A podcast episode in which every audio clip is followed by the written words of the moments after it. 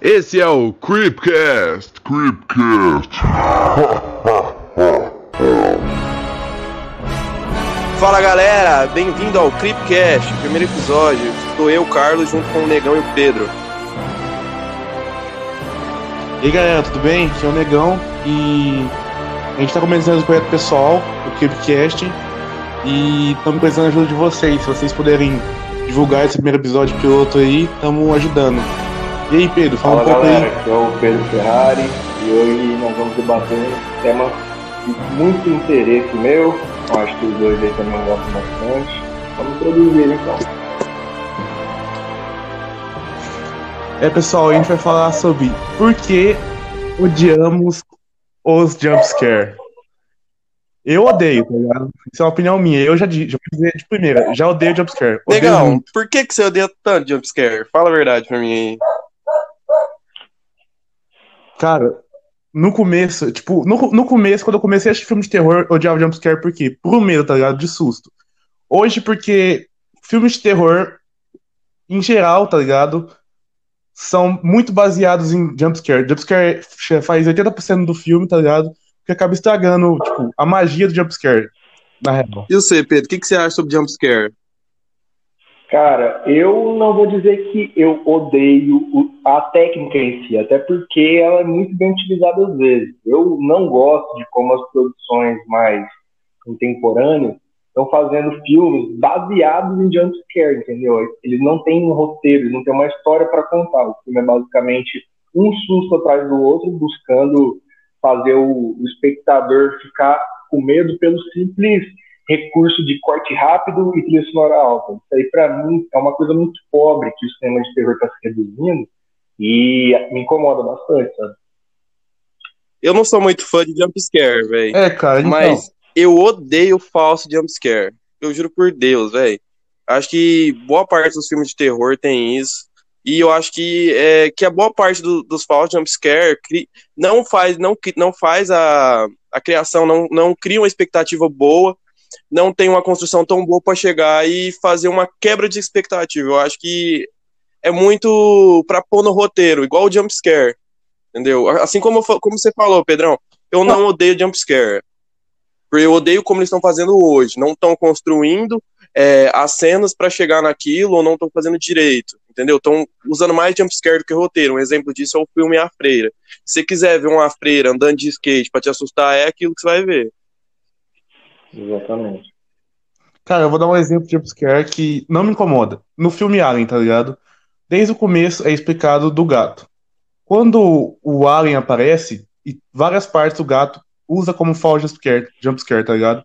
Mas eu não me incomoda, porque, tipo, é explicado do começo do gato, é toda, tipo assim, você sabe que tem o gato, só que você acha que você quer o Alien, tá ligado? Isso não me incomoda tanto igual, tipo, jumpscare da atualidade, tá ligado? De, de vários filmes. E eu acho que atualmente ainda tem algumas produções que fazem jumpscare de qualidade. Uma que eu me lembro assim, é na hora, é uma produção do Mike Flanagan, que inclusive é um dos diretores mais promissores da atualidade, que é a série que ficou famosa pra caramba, A Maldição da Residência Rio, Netflix. É uma série que tem um roteiro denso, tem um drama bem construído e tem jumpscares muito pontuais. Por quê? Porque pra mim o melhor jumpscare é aquele que o protagonista ou o nosso representante de tela, seja ele dos personagens principais, coadjuvantes, ele se assusta com a situação e, por consequência disso, nós também. Não esses jumpscares baratos, como, por exemplo, é, abre a geladeira, quando vai fechar tem alguém ali atrás, isso já está batido. Mas uma coisa bem construída, como o desconhecido vindo à tona, um elemento novo em cena, e isso realmente causa o terror aliado com o roteiro e com toda o background que a história já fez aqui. Então, eu acho que algumas produções atuais têm jumpscare bom. Outro cara que faz jumpscare muito bem, querendo ou não, é o James Wan. James Wan, ele, ele cria franquias e sai, porque ele gosta de apadrinhar isso. O primeiro Invocação do Mal, por exemplo, tem uns jumpscares muito bons. Apesar de eu achar que eles vão um pouquinho além, eu ainda acredito que é um filme que tem uns jumpscares é, pontuais e que o roteiro justifica ele. É, enfim, o James Wan, ele é um dos nomes mais, mais promissores do cinema. Ele cada vez mais está tá fincando o nome dele no gênero e por aí vai. Já eu vi Invocação do Mal ontem e só coloquei esse tema hoje por causa da Invocação do Mal. E vi Invocação do Mal 1, que para muita gente é onde o James Wan usa os melhores jumpscares, mas para mim, show demais. Cara, não sei se vocês lembram, no começo, antes da família ser possuída e tal, da mãe ser possuída, fica só a mãe e a filha, tá ligado? Porque outras filhas vão pra escola. E, tipo, a, a filha vai tá conversando com o amigo imaginário dela e tal, e aí a mãe fala, ah, o que, que você tá conversando? Ela fala assim, ah, com meu amigo imaginário, tá ligado? E a mãe vai lá tentar conversar com o negócio, gira a, a caixinha de música, a caixinha de música faz todo o negócio lá, toca a musiquinha, cria um clima denso pra caramba da gente ver o negócio, tá ligado? E o que acontece é a criança no final que assusta a mãe, tá ligado, velho? Tipo, se for. Se eu já, já vi esse filme três vezes, tá ligado? Mas se eu tivesse visto pela primeira vez, eu já imaginaria que é para criança, tá ligado? Pelo que eu conheço de cinema, tá ligado? Pelos filmes que eu vi do James Wan, eu já imaginaria que era criança, tá ligado? Porque esse falso jumpscare dele que eu não gosto. Quando ele faz jumpscares reais, igual, tipo, no próprio Vocação do mesmo, o, as palmas, eu já gostei mais do que esses jumpscares falsos dele, entendeu? Sim, eu entendo, mas é, é justamente por isso. Aqui a gente está falando de uma forma um tanto quanto anacrônica. Porque, vamos lá, o primeiro Invocação do Mal é de 2013, salvo engano. É, daí em diante, cara, Invocação do Mal 1 ele foi um marco do cinema de terror e merecidamente. Ele foi um dos mais bem sucedidos em questão de bilheteria. Ele influenciou muito em questão de, de estrutura e tal, porque justamente esse, essa característica do jump scare do James Wan. Porque o jump scare no início dos anos 2000, no início dos anos 2010, ele estava muito aquela coisa de eu sei exatamente quando vai acontecer, eu sei exatamente quando vai acontecer. E a sonora vai construindo, silêncio, pam. James Wan, ele começou nesse filme a dar uma atrasadinha, entendeu? Ele dá uma, uma quebra de expectativa, você acha que vai ser ali, quando você abaixa a guarda, ele chega e manda. Agora, essa própria inovação dele já ficou datada. Agora, isso já está sendo usado exaustão e a gente já está ficando até isso previsível. Mas eu acho que para a época, em 2013, isso aí foi até, de certa forma, inovador. Por isso que eu, eu não jogo tanta pedra no Invocação do Mal 1, porque ele criou um caminho que depois muitos traçaram por exaustão, mas ele foi inovador dentro de sua, de sua esfera. Mano, um filme que. É o que abre as portas pro. Que abre as portas pro Invocaverso, né? Do, do James Wan. Sim, sim. E todos esses filmes ruins estão lançando. Mano, o que me incomoda muito, um filme que me incomoda muito com jumpscare e com construção ruim de jumpscare é It capítulo 2, mano. Porque você prevê tudo que vai acontecer, velho. É um filme. Me decepcionou muito. Um, eu achei, pareceu mais um filme de aventura do que de terror. O segundo, aquele CGI final, não gostei. E a morte daquele cara também foi totalmente anticlimática. Mas falando sobre o jumpscare em si, todos os jumpscare dava para prever, e até mesmo o jumpscare falso, só aquela cena que o que o, protagonista, entre aspas, ele tá na, no, no parque com aquela criança. Aquela cena foi a única boa e nem me assustou direito. Eu só achei, caralho, que cena. O resto do filme, mano, decepcionante, mano. Não gostei muito do filme. Entendeu? E olha que eu gosto do Stephen King, só que essa adaptação para mim, mano, decepcionante, real, de fundo, fundo do coração. Eu acho que o André Muschietti, nesse filme aí, ele perdeu a mão mesmo. Eu me diverti bastante com o It Partindo, achei ele legal. E eu, como li o livro umas duas vezes já, eu achei uma adaptação bacana, fiel.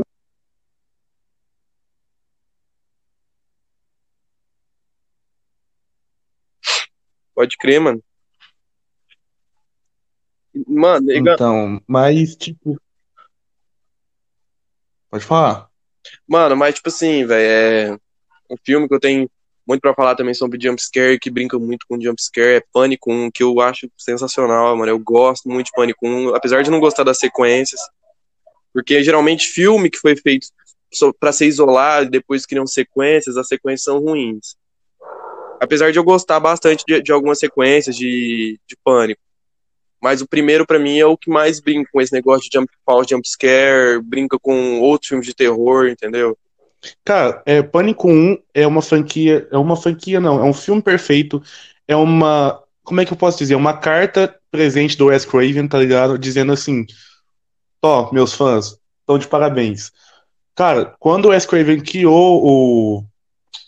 criou o, o, o Fred, tá ligado? Ele criou e depois criou o Pânico, tá ligado? Pra mim, o Wes Craven se tornou, tipo, um dos top 3 diretores de terror, tá ligado? O Wes Craven pra mim é perfeito e Pânico pra mim é perfeito também, porque Pânico é uma zoação do slasher que, mesmo zoando, ainda leva a dar certo, tá ligado? É, eu acho que Pânico é um filme muito autoconsciente. A metalinguagem dele é, é genial porque ele dialoga justamente com clichês do gênero de uma forma irônica. Ele usa alguns dos clichês para fazer uma crítica. E eu gosto bastante do Pânico 4 e do 2.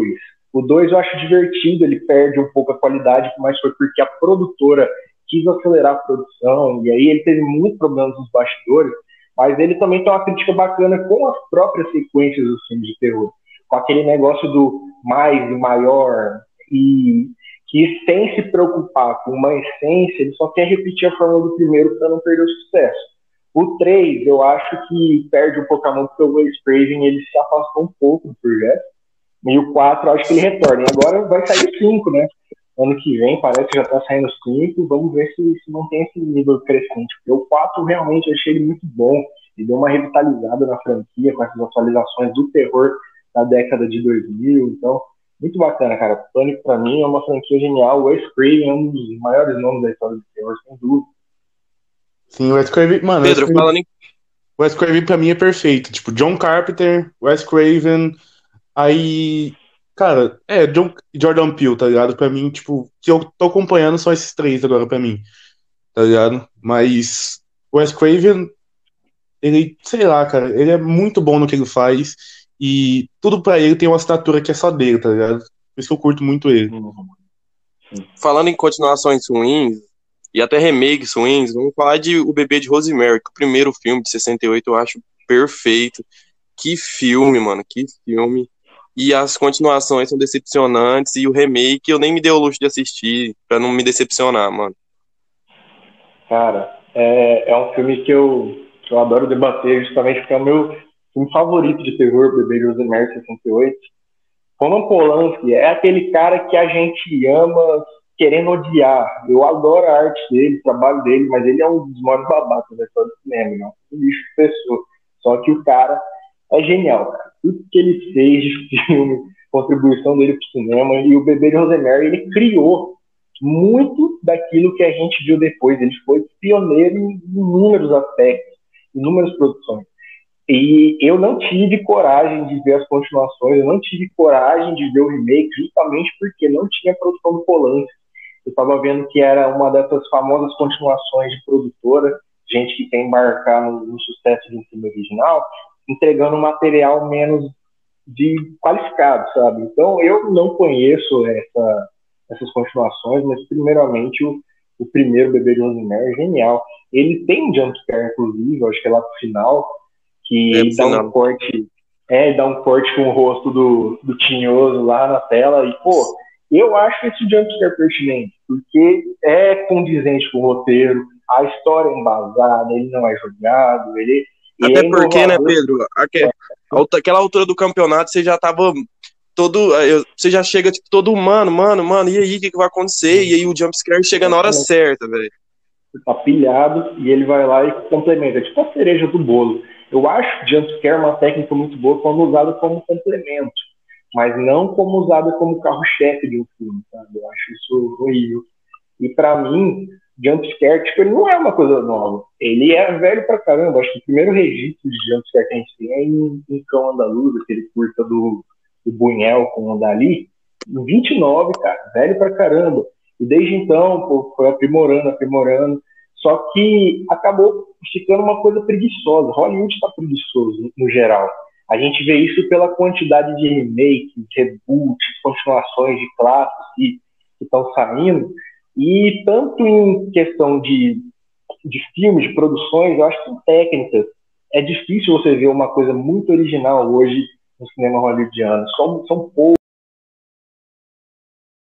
assim, e esses poucos, quando eles aparecem, sobressaem demais. Pessoal, eu vou te dizer um negócio aqui que vocês dois vão me hatear pra caralho, mas eu não vi Bebê de Rosemary ainda e não vi nenhum filme do Polanski por muito preconceito, tá ligado? Porque eu já ouvi É, muita é. coisa ruim dele e, tipo, não vi nenhum filme do Polanski, cara. E eu pretendo ver Bebê de Rosemary, tá ligado? Tá na minha lista, sei lá, daqui. Até o final do ano eu acho que eu vou ver ele, sim, mas até agora eu não vi ele, tá ligado? Me desculpem, pessoal. Não, Mano, se o Polanski é que a gente só pode ver através da pirataria, pra não dar um centavo pro bolso daquele cara. Artista ruim você tem que ouvir pela pirataria, ruim como pessoa, sabe? Porque o nosso trabalho dele é sensacional. Se você quer explorar um dos diretores mais influentes da história, cara, tem que estudar ele. Eu acho que de terror mesmo que ele fez, são três filmes na, na carreira inteira que eu considero terror, que é Repulsa ao Sexo, é de 62, eu acho, não lembro é, Bebê de Rosemary, 78, e tem um que ele fez com Johnny Depp ali no final da década de 90, eu não lembro o nome. É Cinco Portas do Inferno, alguma coisa assim. Ele é até interessante, mas já começa a se perder no, nos jumpscares nos CGI zoados do final da década de 90. Vê como até diretores consagrados entram nessa, né? Mas, nossa, Polanski é um cara que vale a pena dar o trabalho, mas sempre lembrando de que ele não é uma boa pessoa. Falando de CGI forçado, vamos falar de A Cor que Caiu do Espaço ou A Cor que Caiu do Céu, mano. Porque mais pro Uhum. final do filme tem, eu acho, aquela cena que depois que a mãe se termina de se fundir com o filho e o Nicolas Cage joga a filha lá no sótão. Você, mano, você, eu olho aquele, aquele CGI, mano, eu falo, mano, por que que não deixou eles daquele jeito, velho? Uhum. Eu acho que o CGI atual, a gente manteve um padrão muito alto, porque tem produções grandes, vamos falar das produções da Marvel, que tem um CGI muito acima. Então, quando alguma produção mais barata, alguma produção menor quer fazer umas coisas mirabolantes, às vezes fica bizarro. Por isso que eu apoio muito, eu acho muito válido quando essas produções fazem efeitos práticos eu acho o efeito prático, assim, às vezes muito mais crível do que o CGI. E realmente, no final de A Cor do Espaço, eu acho que decai um pouco a qualidade. Eles tentam dar aquela visão cósmica do Lovecraft na, na cena do celeiro, com um monte de luzes e explosões, e aquilo fica muito artificial, quando essas coisas são artificiais. Hoje em dia, eles te tiram do filme e, consequentemente, acabam com a tensão, acabam com o medo que você poderia sentir naquela cena. Cara, a cor caiu do espaço, pra mim, é. Tipo assim, pra mim, até a parte que a mãe e o filho estavam juntos sofrendo, tá ligado? O filme tava muito bom. Até o que o Nicolas Cage fala, ah, eu vou matar ela e tal, e os filhos entram na frente pra defender a mãe, pra não deixar eles matarem. Esse, esse, esse terror psicológico de você ver que sua mãe tá sofrendo e que seu irmão tá sofrendo também, e você não querer matar ela, é muito mais interessante pra mim do que você transformar ela num monstro, tá ligado, velho? Que quando você vê ela Uhum. sofrendo, você tem aquela dúvida de será que eu mato? Será que eu não mato? Será que eu deixo ela viver sofrendo? Será que não, tá ligado? Pra mim é muito mais, dá- me dá muito mais medo do que ver um monstro, tipo, atrás de mim, tá ligado, mano? Eu tenho. Ela tava sofrendo do que, do que do monstro, entendeu? Falando em terror psicológico, uma coisa que, que eu gostei muito desse filme foi a- as pegadas de, do HP Lovecraft e tal, porque o filme é baseado no livro, a adaptação do livro. Só que uma coisa que eu falei, mano, que eu falei que eu, eu botei expectativa era o pesquisador ser negro, pelo fato do Lovecraft ser racista. Só que ele não fez nada, ele não adiantou pra nada. Ele conversou ali duas, três vezes com a menina, foi resolver o negócio da água com a prefeita. Ele não fez mais nada, chegou lá só no final pra ser o final boy, entendeu? E, mano, ele não teve relevância pra nada, entendeu? Aque- A irmã, aque- aquele meio que é o fanservice necronômico, que ela se corta. Mano, aquilo lá, se você retirar aquela cena do, do filme, pra mim não vai mudar. Entendeu? Retirar a cena né? E, coloca, e colocar uma explicaçãozinha por que, que ela se cortou daquele jeito, eu acho que ficaria bem melhor do que aquele fanservice. Sem dúvidas, cara. E esses elementos de terror psicológico do Lovecraft, eles são muito bacanas, mas sempre quando a gente tenta ver uma obra dele adaptada, sempre dá merda. Porque é muito inadaptável um, um terror cósmico como o que ele traz, é às vezes indescritível. Por isso que eu acho muito mais bacana quando saiu um filme baseado na essência do Lovecraft do que no livro dele, como é, O Enigma de Outro Mundo, de 82, você vai ver é, In the Mouth of Madness, do próprio Carpenter, de 95, salvo engano, também é muito terror cósmico. Você vai ver o Aniquilação, que saiu em 2018. O Massa também, tem muito do, do peso. Ele, ele também é um filme baseado. Ele também é um filme baseado no livro A Cor do, do, do Céu, não é? Então, ele tem muito da estrutura, só que ele não falou que ele é uma adaptação. Ele é um filme que ele pegou um pouco dessa característica. Ele tem muito, muito mesmo do que a Cor que Caiu do Espaço fez. E por isso que eu acho bacana que quando uma pessoa pega a essência do Lovecraft e bota na tela, através de uma história original, sempre sai um trabalho melhor do que uma obra velha adaptada. Cara, pra mim, Lovecraft é inadaptável, tá ligado? Os monstros. Os monstros são inadaptáveis, tá ligado? Porque no próprio Cthulhu, quando o Lovecraft como alguma coisa que a mente humana não pode ver, tá ligado? Não pode ver. Que é o um medo puro, medo puro. Os monstros são inadaptáveis. O terror psicológico, tá ligado? O medo, a aflição, a decisão que você toma, tá ligado? Eu, eu sou muito fã de Lovecraft, tá ligado? Eu, sou, eu virei muito fã de Lovecraft pelo RPG, porque eu conheci o RPG lá em 2015, na, na versão 2, tá ligado? E fui sempre acompanhando, sempre acompanhando, sempre gostei de ler sobre RPG, já mestrei Call of Cthulhu, tá ligado? Depois de 2016 eu vou começar a ler, a ler os livros, mas eu acho que o Lovecraft é inadaptável os monstros, tá ligado? Mas o terror psicológico que você pode passar, do que os monstros podem conceder, tipo, a sua. Você usar coisas da mente para fazer, mano, isso é perfeito, tá ligado, mano? Tipo.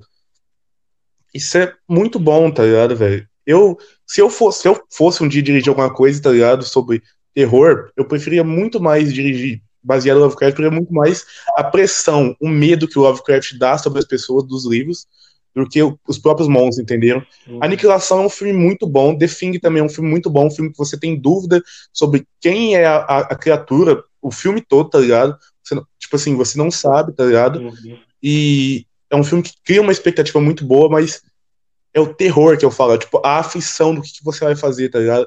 Quando você vê voltando, a, voltando pra Cor do Espaço, quando você vê a, a, mãe daquele jeito, os filhos olhando para ele, a situação de você ver será que eu mato ou será que você não mata? Tá você tem que tomar uma decisão pra, tipo, acabar com a vida da sua mãe e talvez pesar pra sua vida inteira, tá ligado? Isso eu acho perfeito, mano. Uhum. E, mano, uma coisa que. falando aí do, do terror mais psicológico, queria saber o que vocês acham dessa leva de filmes da produtora A24, como os filmes do Robert Edgers, do Eddie Hester, até mesmo da Blumhouse também, com Jordan Peele, Mike Flanagan. Eu acho que essa nova leva de um terror mais lento, mais sutil, psicológico, tá dando uma boa respirada pro gênero, cara. Uma respirada que a gente não via muito. Cara, eu tô gostando muito, tá ligado? Eu tô gostando muito. É, do Ari tipo assim, eu não esperava que depois da Bruxa iria fazer um filme tão bom igual o Farol, tá ligado? Eu não, não esperava. Ele deu um tempo por causa do filme dele, não esperava mesmo. Outro filme bem Lovecraftiano, né? Hã? Outro filme bem Lovecraftiano. Sim, sim. Sim, mano. Sim. Tipo assim, o, o Midsommar também eu curti muito, curti até mais que Hereditário. E eu acho que essa vibe vai vindo desde, desde a autópsia, tá ligado? Eu vejo a autópsia muito como a vibe desses, desses caras de hoje em dia, tá ligado, velho? Porque é um terror mais psicológico, é um, não é um filme tão grande, mas é um filme lento, é um filme bom, tá ligado, velho? E para mim a autópsia foi o que abriu esse, essa nova movimentação de hoje, tá ligado, cara? É, mas eu, mas se a gente for operar como mártir, sem, tirando a autópsia, se a gente for operar como mártir, um filme que abriu mesmo é a bruxa, tá ligado? A bruxa. Depois da bruxa, as pessoas começaram a copiar o redor, o sentido do filme, tá ligado? E a gente foi vendo isso. Mano, falando aqui, mano, eu eu gosto muito das produções e tal, mas eu acho Hereditário muito melhor que Midsommar. Eu gosto de Midsommar, mas não acho que é tanta coisa como as pessoas falam. Eu prefiro muito mais Hereditário, porque Midsommar não me deu um impacto tão grande. Me deu um impacto naquela cena que o cara tá fazendo sexo em volta daquelas mulheres. Aquela cena me deu um impacto. Eu acho que isso vem por causa de por causa de tanta morte em Game of Thrones. Eu acho que assistir morte brutal hoje, para mim, não, morte brutal entre aspas, né? Porque não, não impacta tanto, não vai impactar tanto como a, a, a velha caindo lá de cima. Aquilo lá não me impactou.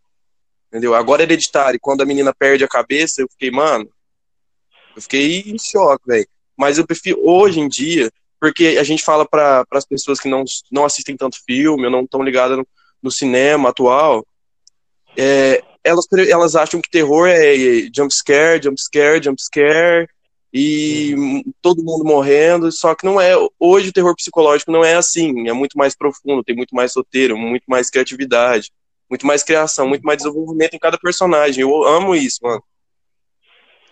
Bom, é uma, um mal que a gente colhe por anos e anos e anos de predominância do, do, do jumpscare na cena, né? As pessoas acabaram assimilando o susto como terror, sendo que não é bem assim, nunca foi. O susto sempre foi um conceito que estava ali no meio.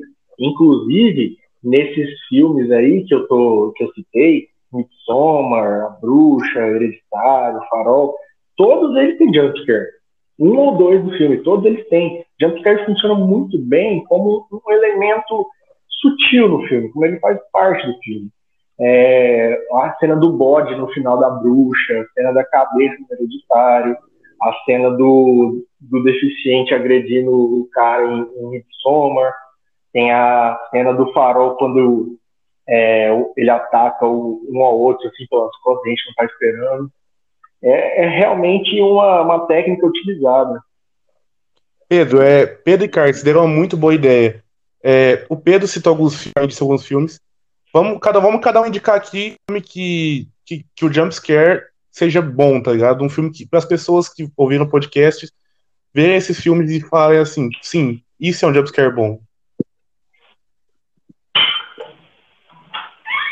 É, deixa eu ver então. O que me vem à mente é A Chave Mestra. Vocês já assistiram A Chave Mestra? Eu achei ele um filme muito Não, bacana. não assisti ainda. Ele tem alguns jumpscares pontuais, até porque ele é do início dos anos é, 2000, acho que é lá para 2008, mas ele tem uns atributos muito legais e é muito parecido com Corra em muitos aspectos. É, Mano. Pode falar, cara. Eu tava. Vocês falaram, e aí eu falei, ah, vou no Leatherbox pra achar um dos meus filmes. Então, mano, é um filme que é bem, bem trash, tá ligado? Mas eu acho o plot twist muito da hora. E tem alguns jumpscare que funcionam, que é Um Drink no Inferno. Cara, esse filme pra mim é muito bom, mano. Muito, muito bom, mano. A, a construção, mano, e depois o plot, tipo, que geralmente você não espera, mano. Só a, as adaptações depois para pra série que eu não assisti, nem quero assistir para não perder a, a, essência, porque eu acho que é, essas adaptações estão muito para para ganhar dinheiro do que fazer algo bom, mano. Então eu às vezes eu evito de ver, mano. Ou é preguiça mesmo. Cara, eu vou indicar é, um clássico, cara. Eu vou indicar Psicose, tá ligado? Psicose tem não tem muito jumpscare, mas eu vou indicar Psicose, tá ligado? Que eu acho Psicose perfeito, cara. Eu vou indicar um clássico. Eu vou eu não vou fazer igual vocês que vão muito autêntico, tá ligado? Eu vou fazer o feijão com arroz, tá ligado, velho? Mano, eu acho Psicose perfeito, velho. É um dos filmes que eu acho perfeito assistir esses dias. Acho que ontem, no caso. Só que, como eu falei, mano, é, são, ela teve essas continuações só para ganhar dinheiro. E que, mano, eu nem vou me dar o luxo de assistir, mano. Acho que é, são duas ou três continuações e a série. A série eu vi o trailer e falei, caralho, mano, eu quero ver essa série. Véio. Cara, eu vi a série toda, tá ligado? E eu achei a série muito boa pelo que ela promete, tá ligado? Ela te, ela te dá a explicação por que, que o Norman, por que, que o Norman Bates é daquele jeito, tá ligado? E você tem a explicação. Até a primeira temporada, da primeira, não vou dar spoiler também, desculpa, mas tipo, a mãe dele é muito abusiva, tá ligado? Ele é um cara que não sai de casa, ele é um cara muito fodido, tá ligado? Então você vai entender por que, que ele virou aquilo, mano. A série indica bem. As continuações eu não vi, mas a série eu recomendo muito. É, galera, a gente vai terminando por aqui, porque é só um primeiro episódio, é um começo, a gente quer falar só por cima desse primeiro episódio, é um, meio que um teste, mas é, na descrição vai estar o Leatherbox de todo mundo aqui está presente hoje, e a gente espera fazer mais, é lançar três vezes por semana, e com, com, participação do Pedro, o Pedro, se o Pedro quiser participar, outras ele participa com a gente, mas a gente não quer falar só de cinema, mas em geral, músicas, séries, entendeu? E, eu vou passar pro Negão agora. E aí, galera, obrigado por abraçar o projeto. É, Eu queria agradecer ao Pedro por ele participar desse primeiro episódio. Se ele quiser continuar participando, a gente vai estar tá aceitando de bom grado. É um cara aqui muito foda de cinema, velho. Então, a gente quer agradecer ele por causa disso. É igual o Carlos falou, a gente quer fazer um projeto sobre o mundo creepy, o mundo nerd, de terror, de mitologia, de música. A gente vai falar sobre o rock em geral, o dark, é, dark metal, essas coisas bem creepy mesmo, porque é uma coisa que a gente gosta, entendeu? E, e é isso. Se vocês puderem compartilhar esse vídeo de hoje, é o nosso primeiro podcast. A gente vai compartilhar onde a gente pode tudo, todos os lugares que a gente pode. E se vocês puderem ajudar a gente com isso, vamos agradecer. A gente está pensando em fazer podcasts em três dias, tá ligado? E quem gostar e quiser entrar em contato comigo para entrar no podcast como convidado, pode entrar também, estamos aceitando todo mundo, porque é um projeto novo e é um projeto que a gente quer expandir. Quer falar uma coisa, Pedro? É, eu gostaria de agradecer aí pela, pela, pelo convite, por ter participado. Realmente é um, é um podcast com temas muito interessantes, do meu interesse. Muito legal discutir filmes de terror, série, tudo do, desse universo meio creepy. Isso aí é um tema que me atrai muito e torço muito para o projeto de vocês ter uma continuidade bacana. Quando precisarem, quando quiserem, estou sempre disponível, só convidar. E é isso, valeu galera, até a próxima. Don't you dare touch me! Stand back! No!